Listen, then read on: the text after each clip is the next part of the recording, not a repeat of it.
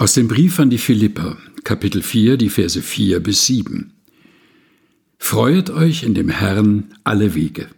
Und abermals sage ich, freuet euch. Eure Güte lasst kund sein allen Menschen.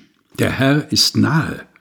Sorgt euch um nichts, sondern in allen Dingen lasst eure Bitten in Gebet und Flehen mit Danksagung vor Gott kund werden.